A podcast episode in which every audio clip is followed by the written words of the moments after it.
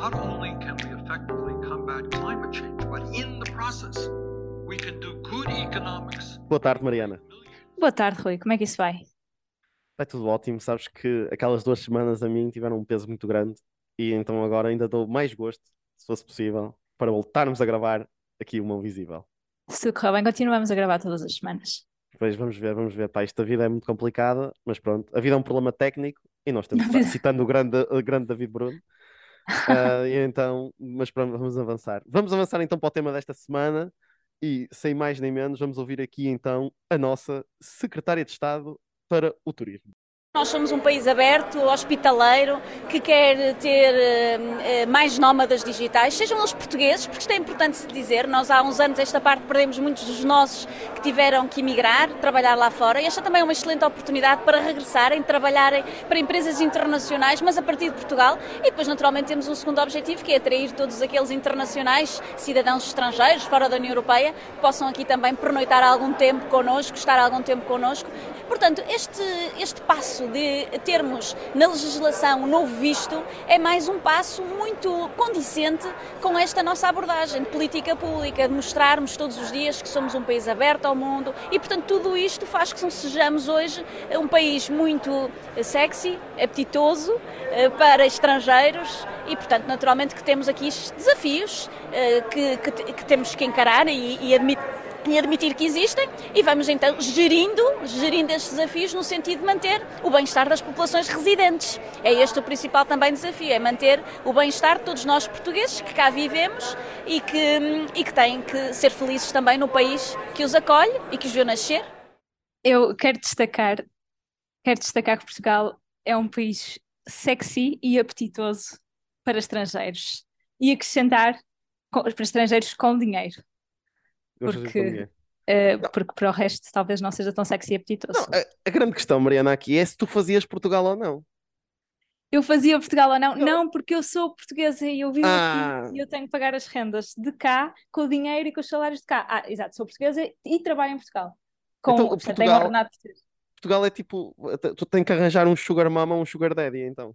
Tipo, é Sim, que, que não, é. que não recebam um ordenado uh, português porque lá está, um salário em Portugal não paga uma casa em Portugal, não é? Pois, então. Uh, Mas então, vamos então lançar o debate e é isso, porque um, já dizer aqui que eu acho que nós vamos ter, um, acho que é uma discussão que eu gostava de ter contigo, porque para mim, e já lançando a minha, uma, minha grande problemática aqui, é que eu acho que Portugal tem que, uh, e eu vou só lançar uh, os meus pontos, depois posso desenvolvê-los mais à frente, mas é que estes nómadas digitais é uma revolução industrial. Eu acho claramente que nós passamos esta revolução industrial, principalmente porque começou desde que a internet começou a existir.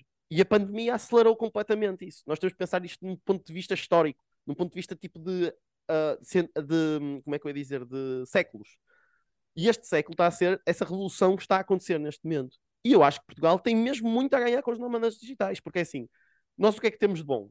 Nós temos bom, temos a terra, temos o mar, temos o sol, temos a comida e temos as pessoas. Portanto, melhor sítio para trabalhar digitalmente é Portugal. Agora, e acho que toda a gente pode beneficiar muito com isto. Agora, qual é que para mim é o grande problema neste momento? É que estás a ter um impacto gigante, e acho que aí todos concordamos. Estamos a ter um impacto gigante. Não concordamos, pois é nos mecanismos para resolver o problema estamos a ter um, um, um, impacto gigante na habitação nos centros urbanos de Porto e Lisboa. Para mim, esta história dos nómadas digitais era facilmente resolvida com, ok, estes gajos, ou, se, tiverem, se vierem para aqui, para, ou tu resolves o problema da habitação num ponto de vista completamente à parte, habitação pública, etc, etc, ou tu dizes, ok, os nómadas digitais, pá, não podem, o visto não funciona para áreas de residência Lisboa e Porto, pá, não funciona, tem que Pronto, portanto, o que eu queria saber então, agora lançando para o teu lado, só para lançar estes pontos, é o que é que tu achas então deste visto, ou pelo menos mensagem uh, de Portugal? Mensagem que, que, está a ser passada pela, que foi passada agora pela ministra uh, uh, no website. Ah, desculpa, sim, secretária de Estado. Um, é assim, eu, a, a, questão de, de disto ser um, a questão disto ser uma política pública que tem com, como, como objetivo uh, melhorar uh, ou, ou, ser, ou ser ser algum motor de crescimento económico que, portanto, permita, de certa forma, é, é quase um, uma espécie de trickle-down que, que, depois permita resolver uma data de problemas uh, através da recolha de maior receita fiscal e de maior, e de maior uh, receita fiscal não, porque há um benefício fiscal, portanto, se as pessoas não pagam imposto, ou pelo menos não pagam tanto. Um, por acaso não sei qual é o estatuto, exatamente. Uh, mas depois haver maior, maior, maior, atividade económica, maior consumo por parte dessas pessoas e, portanto, uh, dinamizar economias, as economias locais e, portanto, ter um, um certo, uma certa contribuição para a vida das, das comunidades locais que, que cá vivem. penso que é esta a ideia que está por trás do conceito de nóminas digitais. Atrair pessoas que tenham dinheiro, lá está, porque até o próprio, a própria medida tem um teto mínimo de, de, quanto é que estas pessoas podem uh, ganhar. Portanto, são pessoas que ganham mais de uh, eh, 2.800 euros uhum. por mês. Uh, portanto, é mesmo, é para pessoas que trabalham nestas condições, portanto, que trabalham remotamente, um, mas que ganham bem. No fundo é isto. E que, portanto, venham para cá consumir, uh, venham para cá de uma forma não permanente, portanto, que é, que é, que é lá está, nómada, de entras e sais, portanto, que permite uma, uh, uma grande uh, flexibilidade no mercado de habitação, não é? porque deixas de ter que alugar uh, casas a pessoas que, que tens que fazer contratos de três anos ou até mais longos. Uh, para fazer contratos mais curtos e que, portanto, por serem mais curtos, também podem ser com preços mais inflacionados. Um, e, e lá está, terá como consequência evidente uma, de, uma deturpação ainda maior do mercado habitacional um, e das rendas das casas nas, nas capitais, uh, nas, na, nas, capitais, na, em Lisboa e no Porto, que são os centros urbanos mais significativos em Portugal. Uh, como, como fazer com que esta medida tenha. Uh, portanto, a, a, medida não, um, não prevê uma. Um, cancelar estas duas zonas da, do, do, do, espaço onde as pessoas, onde, onde estes nómadas digitais podem, podem, podem ficar. Uh, tal como os vistos gold inicialmente não, não previam que não se pudesse fazer, que o investimento não pudesse ser em imobiliário em Lisboa e no Porto e noutras zonas que estão agora cada vez mais inflacionadas. E, nos e os vistos gold uh, tiveram como resultado nestas, nestas zonas os vistos gold era uma medida que uh, as pessoas podiam obter, obter este, este, visto se fizessem investimentos em, dif em diferentes áreas.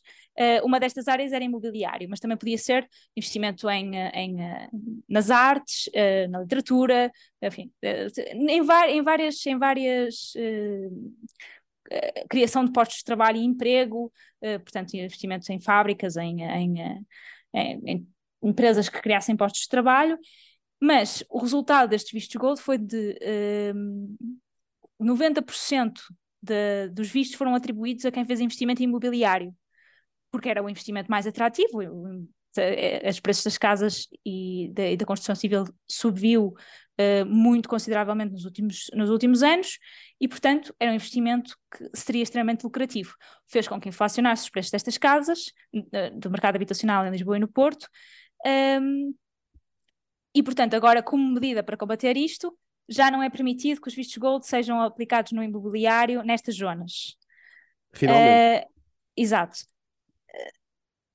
Agora temos a, a, a, pôr outra medida de outra medida fiscal, portanto outra outra outro, outra legislação que, que prevê uma um, um regime excepcional para para uma para um quase um, um contorno lá está, brincamos com estes mecanismos fiscais de modo a uh, tentarmos, uh, de certa forma, ficar com alguma, algumas, algumas coisas que os outros países já não, já não, já não querem.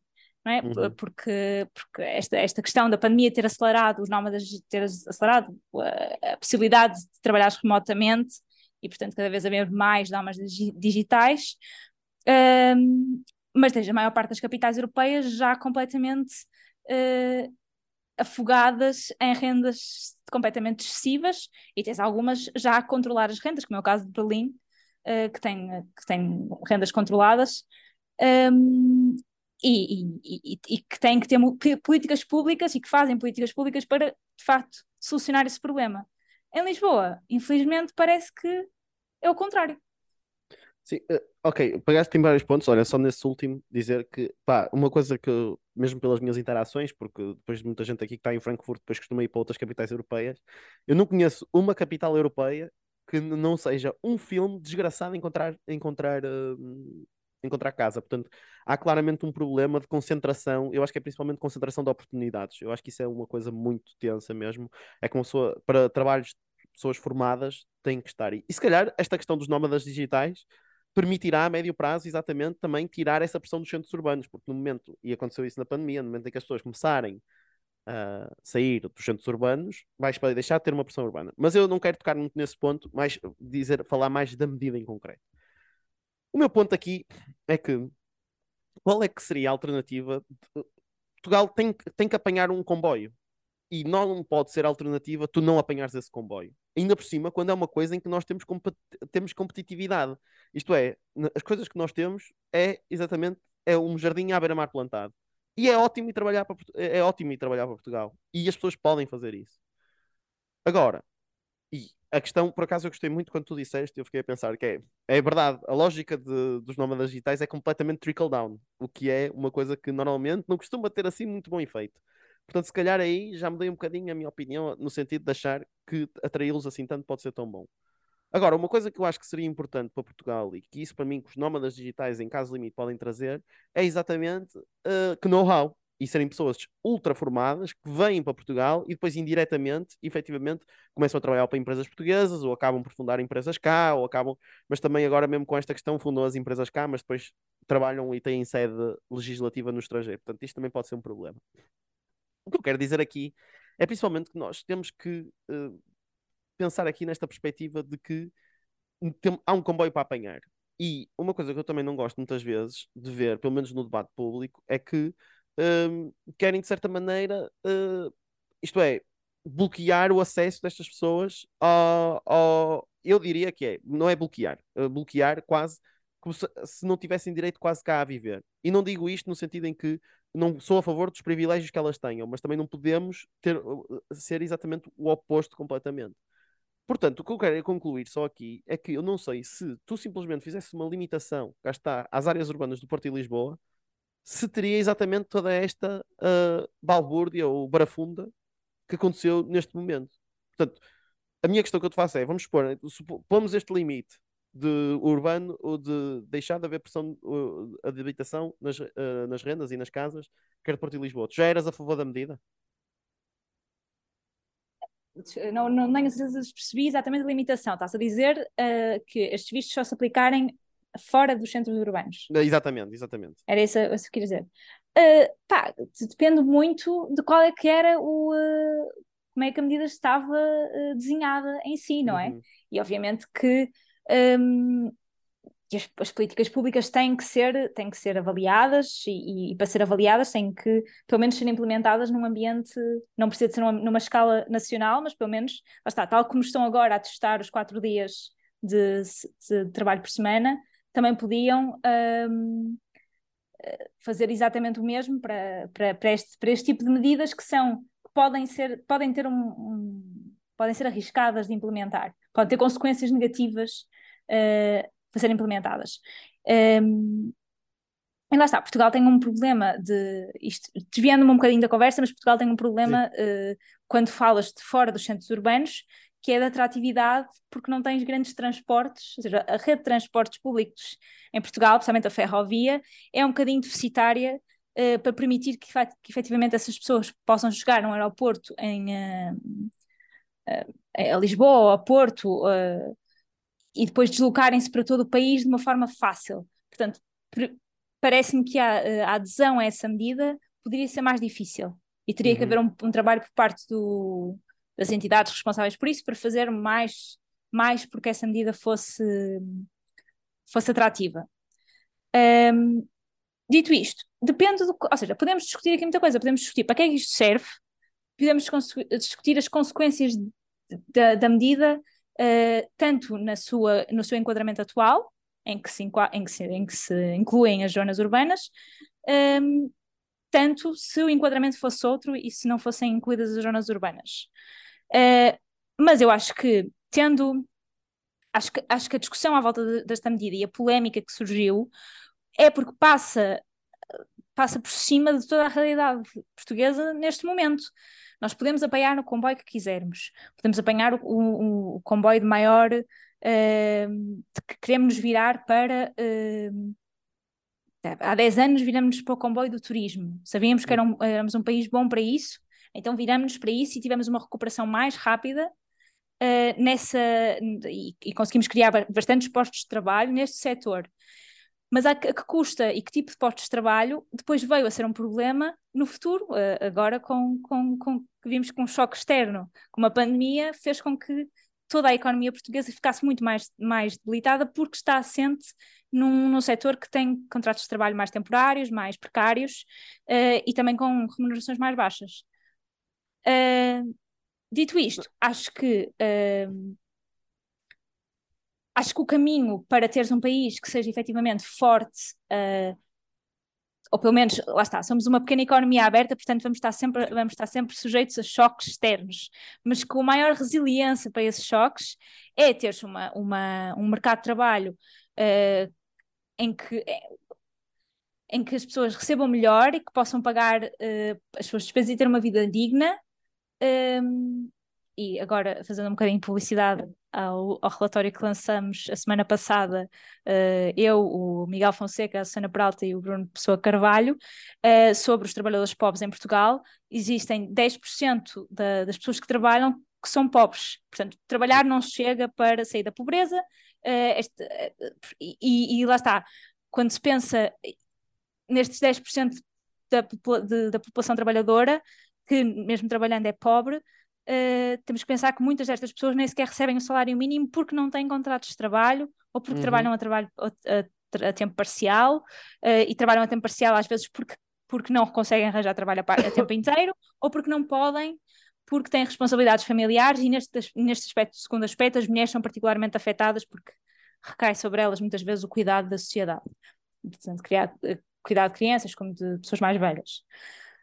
Um, e quando temos, te, quando temos uma massa uh, tão grande de pessoas que é, que é pobre e trabalha, portanto, que, que, que, muitas vezes é o discurso de que basta, basta, enfim, é um bocado o stop being poor, né? de, uhum. para resolver a pobreza, é tipo, vão trabalhar, não chega. Um, e depois, a, a, taxa de esforço para estas famílias e terem, uh, conseguirem ter uma casa uh, está cada vez a subir mais um, e quer dizer, podemos falar aqui imensas coisas, não é? Temos, temos uma inflação cada vez maior, temos uma temos uma temos os problemas com os produtos energéticos, com os bens alimentares uh, e, e, as, e as rendas e temos uma medida que é que vai ter um, um efeito se o efeito esperado é de trickle down economics de, de, de, de dinamizar a economia local uh, eu tenho bastantes dúvidas que esse, que esse efeito aconteça verdadeiramente, e se acontecer, antes disso, destróis o mercado imobiliário e, portanto, deixas de, ter, de conseguir ter pessoas que vivam nessas, nessas uhum. localidades. Portanto, uh, tô, tenho, tenho, muitas reservas quanto a esta política pública. Sim, mas eh, para dizer, e tá, falaste muito bem, porque este é um problema que tem várias dinâmicas, e a questão no início, pegando só nesse facto, é que o problema, é, estas coisas estão todas interligadas e nós vamos sempre acabar ao problema habitação e infraestruturas. Uh, exatamente, habitação de casas, infraestruturas a falar de transportes. E depois, quando me dizem assim, porque é que é preciso o Estado? É preciso o Estado exatamente porque o Estado consegue ter uma capacidade, o efeito multiplicador nos seus investimentos e consegue ver a longo prazo mais do que a curto prazo, como muitas vezes o setor privado. E é por isso que o Estado deve existir e é por isso que o Estado deve ser, cá está outra vez Mariana Mazzucato, Estado empreendedor. Portanto, nestes setores fundamentais, e dizer também coisas como tu, eh, como por exemplo, eu tenho ideia que em Amsterdão, por exemplo, te falo, agora há social housing, isto é, um certo número das casas disponíveis na cidade tem que ser obrigatoriamente para pessoas da cidade. E eu acho isso super relevante, acho que em Lisboa, e eu, eu ao controle de rendas tenho sempre algum problema, porque como é que tu controlas efetivamente o valor? Não sei se a curto prazo pode ser uma medida a médio prazo, não sei, mas eu go gosto mais da medida de social housing, que é providenciar meios diretamente às pessoas e providenciar casas uh, em abundância, não é como em Lisboa fazem, em que uma pessoa vai a sorteios, não é? Mas pronto, isso é outra. Sortear direitos humanos, mais um dia. E mais uma vez, na questão dos transportes, que é exatamente de. Na, uh, se tu tivesses, por exemplo, também houve um mapa partilhado até pelo teu colega Bruno Carvalho. Uh, que foi exatamente, que é ferrovia eh, onde consegues ir em 5 horas em Madrid, 5 horas de Lisboa. E tu tens ali, imagina, a Espanha é como se fosse quase num X, mas tipo um asterisco, estás a ver? E depois na fronteira portuguesa deixam de vir os comboios para cá. Portanto, eh, eh, desculpa, peço- espero que isto nunca seja citado em lado nenhum, fora de contexto, mas pá, para isso mais valia os espanhóis tomarem conta da nossa ferrovia, não era? Eu acho que era melhor, eh, não é? Coitadinha da padeira de Alves Barrota para eu dizer isto, mas é verdade. Eu olho para aquele mapa e qual é que é a diferença aqui? É a barreira geográfica, não é? Portanto, esta é, é- é a minha questão. Depois, falando então agora mais do problema concreto, e eu acho que isso também foi qual é que é a maneira como isto está a ser feito, e acho que isto é um grande problema. É que é aquela questão que é os portugueses serem portugueses de segunda no seu próprio país. Eu acho que isto é um grande problema normativo, porque eu acho que este problema tem um problema normativo, que é exatamente esta questão filosófica por trás, que é quem é que tem direito a viver em Portugal. E depois, em, em segundo lugar, é a questão consequencialista, que é, o- que é exatamente quais são as consequências. Portanto, mesmo que a nível consequencial fosse tudo bem, existe aqui um problema que é estamos a fazer com que pessoas, só por serem de outro país, paguem menos impostos. Pronto. E eu acho que aqui tem que haver muito cuidado na maneira como a medida é apresentada, ponto número um, porque eu acho que mesmo nesta maneira de, exatamente como ela apresentou, é um país sexy. Opa, mas é sexy para quem? Estás a ver? Tem que ser sexy para os portugueses, em primeiro lugar. E eu acho que se as pessoas em Portugal, até, nós até poderíamos, eh, se as pessoas em Portugal sentissem que vivessem bem, não tinha problema nenhum em, em receber os vistos. Porque eu também queria dizer, e isto também é um ponto para discutir, porque diz-me assim, ah, estes- eles vêm cá, mas têm menos, pagam menos impostos que as pessoas que estão cá. Pois opá, mas eu acho que aqui nós temos que ser eh, pragmáticos. E ser pragmáticos é, nós queremos ir para Portugal porque nós temos ligações emocionais a Portugal. E queremos, e temos dinâmicas eh, muito mais emocionais. E estamos a pagar essas dinâmicas emocionais. É o que é. E nós temos que dar incentivos a outras pessoas ahm, a virem para, no- para, o, no- para o nosso sítio porque eles vão nos beneficiar. E eu acho também que outra questão que é criar competitividade fiscal, se, eh, que, quanto mais agressivos Portugal for, vai fazer com que faça com que haja cada vez depois ganha leverage para negociar depois acordos que faz com que os hum, com que efetivamente se normalize as taxas de imposto. Porque muitas vezes o que eu acho é que há muitos países que são muito benevolentes hum, com, com as coisas com que a Irlanda faz, por exemplo. Uh, porque eles fazem, depois ninguém faz, e depois... mas toda a gente, não estou a dizer para fazer exatamente da mesma maneira, mas pelo menos se competisse, eh, eram obrigados a sentarem-se à mesa. Portanto, Uh, estás a perceber mais ou menos a minha approach a esta questão de evasão fiscal? É forçar, é, é ir para a mesa de negociação, forçar, mas o objetivo final é exatamente normalizar os impostos entre toda a gente. O objetivo é este, não é baixar, é normalizar. Isto para concluir, que é exatamente que acho que existe aqui uma questão de apresentação, que é o marketing do governo não é sexy, em primeiro lugar, e depois, em segundo lugar, esta questão normativa, que a maneira como é apresentada, acho que isso faz com que seja, uh, uh, com que se voltasse, uh, com que as pessoas fiquem revoltadas. E acho que esse efeito de. Acho que tu, no momento em que falas de despovoamento do interior, a minha questão é mesmo essa. A mim, como nós temos um problema que ao mesmo tempo tem várias frentes, tu a resolveres o problema da habitação, transportes e com este visto de gold, poderias eventualmente resolver. O pior também, só aqui uma última questão que para mim é, é importante dizer antes de passar-te a palavra, é que ela diz: Ah, quero que os portugueses que trabalham para as grandes multinacionais também possam vir a Portugal.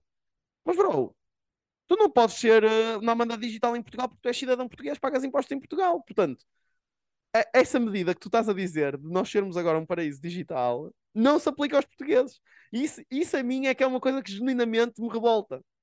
Isso a mim é que me genuinamente revolta, a maneira como ela apresenta, é que ela vem de uma medida que não é apresentada para os portugueses. Portanto, eu digo muitas vezes que o meu maior sonho da minha vida era ser nómada digital em Portugal e que eu posso ser digital, mas não posso ser nómada porque nasci em Então, Portugal. mas se trabalhares, se trabalhares para uma empresa fora de Portugal, não se aplica a ti?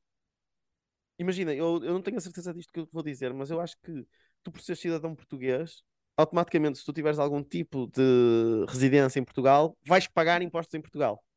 Pois, isto deve ter a ver com, a- eh, tipo, depende do, do tipo de acordo que existir entre, de Pois, dupla pois. tributação entre, De entre dupla os países respectivos, né? Sim, sim, Que estiverem em exatamente. causa. Pois, Ok. mas então, ah, o que é que tu achas desta discussão de segunda ou de primeira, que é o problema normativo, que eu acho que é importante discutir? Pois, pois, eu acho que existe aqui muita coisa a discutir. E tu, e tu pegaste bem eh, na questão de, de quem é que tem direito a, a viver em Portugal. E eu acho que claramente a, a Secretária de Estado, neste vídeo que mostramos no início, responde a essa pergunta dizendo que quem tem direito a viver em Portugal é quem tem dinheiro eh, para viver em Portugal. Eh, quem tem dinheiro eh, para viver em Portugal agora e no futuro, porque, porque as, as, viver em Portugal não, não está uh, a ficar mais barato e com este tipo de medidas claramente não vai ficar. E se pensarmos uh, nestas medidas que são e, na, e, no, e no mercado uh, que se desenvolve para, para, este, para este tipo de negócio orientado para receber estes nómadas digitais, não é? Com os, os, os, diferentes tipos de café, o, o alojamento local uh, ou temporário e, portanto, de, de em vez de, de ser alugados uma casa por três anos, alugados por, por três meses, etc. Um, e se compararmos isso com uh, quem é que vai, com, os, com refugiados e, e, e, pessoas que, que, chegam a Portugal em situações de asilo, onde é que estas pessoas estão? Uhum. E vais uhum. ver que estas pessoas estão, por exemplo, em Bragança. Né? Há uma grande comunidade de refugiados que estuda na, na Universidade de Trás-os-Montes. Sim. Uh, e, que, e, que, é deslocada para lá e que é. Uh, portanto, parece que, que há efetivamente uh, uma abertura ao mundo para, para, para, para cidadãos, e cidadãos do mundo de primeira e cidadãos do mundo de segunda. Não é? Quem tem dinheiro então fica na capital e orientamos a capital e os centros urbanos para para receber estas pessoas e quem não tem dinheiro e quem chega a, a, a precisar de, de, apoio, então mandamos para o interior. Parece que é um. Uh, não estou a dizer que, se, que, seja mau mandar para o interior, mas, mas parece-me que se quisermos um, integrar o país in, uh, de forma a termos uma distribuição territorial mais coesa, não queremos também segregar uh, quem é que pode estar no litoral e quem é que pode estar no interior, que é obviamente o que já está a acontecer há muitos anos, não é? Eh, e, e, de certa forma, a, a, lá está, a falta de infraestruturas, eh, especialmente em transportes e acessibilidade ao interior do país, faz com que essa segregação seja, seja cada vez maior.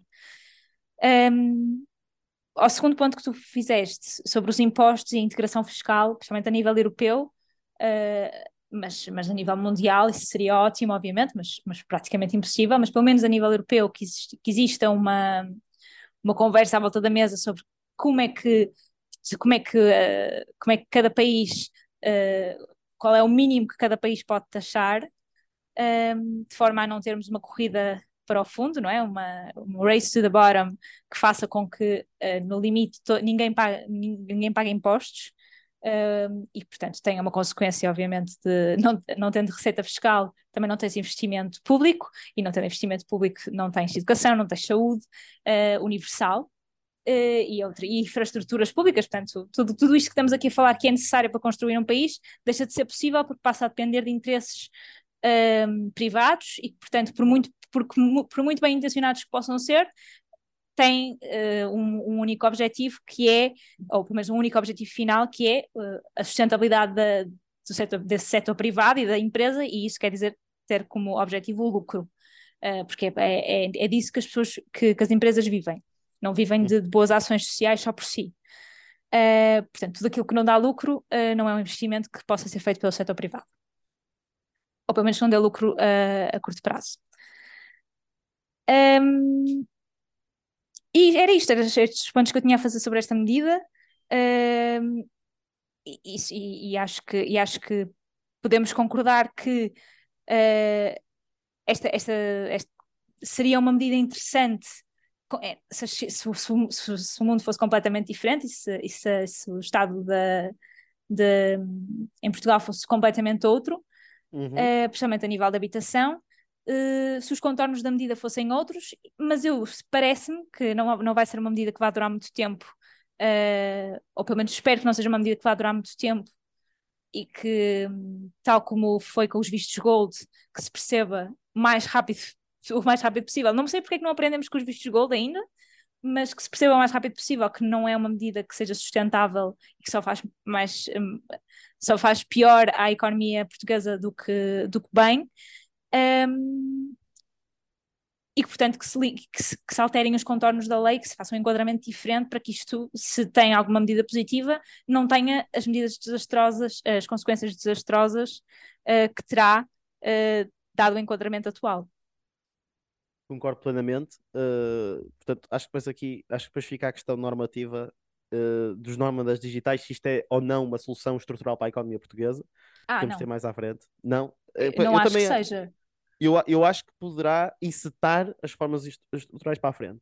Mas vamos passar, vamos, vamos, uh, vamos deixar esta discussão para a frente, só para dizer, porque sim, imagina, sim. o nosso tempo está a terminar e eu acho que nós, uh, embora eu não concorde nada com as ideias, temos que dizer adeus. Queria só aqui dizer adeus ao, ao grande camarada, não é?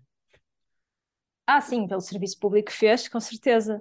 Sim, uh... eu queria só uh, também, imagina, fazer, eu fazer o meu comentário e depois tu fazes o teu. Imagina, eu acho só que aqui duas questões. Acho que o Jerónimo uh, fica impressionado pelo tweet do primeiro-ministro atual a dizer que foi ele que deu o primeiro passo para a solução inovadora que foi a geringonça. Ao tempo que está a ser gravado, o António Costa veio dizer, agradecer ao Jerónimo de Souza o geringonça. Portanto, uma, aqui um PS à esquerda, podemos assim dizer, muito engraçado. Um PS, um PS oportunista. Um PS oportunista. Uh, um PS oportunista. Dizer que pá, é verdade que ele fez um grande serviço à nação no passado, embora eu continuo a condenar veemente as posições do PCP, principalmente no pós-geringonça, a nível de relações internacionais e uma pessoa compactua com aquilo, para mim, pá, desculpa lá, mas não, uh, estás preso no passado, estás preso na União Soviética. Portanto, fica aqui também a minha condenação. Mas um grande serviço público por parte do 25 de Abril e, e, e eh, não teve mentira nenhuma que o PCP sempre esteve ao lado das pessoas mais desfavorecidas. Isso não é mentira nenhuma. Agora, a nível de relações internacionais, é que aquilo pá, é um desastre absolutamente total. Mas e só último... enquadrar então que o Jerónimo de Souza vai sair de secretário-geral do PCP, sim, sim. vai ser uh, substituído uh, pelo Paulo Raimundo, que ninguém sabe Sim. muito bem quem é ainda. Era isso que eu queria dizer, que era só o terceiro ponto para passar a palavra, que é exatamente, que é, eu não, eh, eu acho isto do PCP uma estratégia, uh, eu acho que o grande problema do PCP, para o bem e para o mal, é pá, é que eles estratégia política não têm nenhuma, é só isso que eu acho, para o bem e para o mal. Ah, Como muitas vezes são muito é coerentes, e às vezes são coerentes demais, e pronto, era isso que eu tenho a dizer. Portanto, Mariana, comentários eu ao camarada que... Jerónimo eu acho que um, eu acho que ter como Partido Comunista não tem estratégia política quando é uh, o partido, o Partido Comunista Português, que é o partido que, que há mais anos se aguenta no, no, no, na esfera política nacional. Uh, acho que é um, é um statement um bocadinho puxado. Uh, se eles, quer dizer, não é? se eles sobreviveram tantos anos, alguma estratégia política tiveram que ter ao longo deste tempo e, e, e principalmente se resistiram aos anos da ditadura, um, por alguma razão foi, portanto, falta de estratégia política, parece-me que não é essa a questão.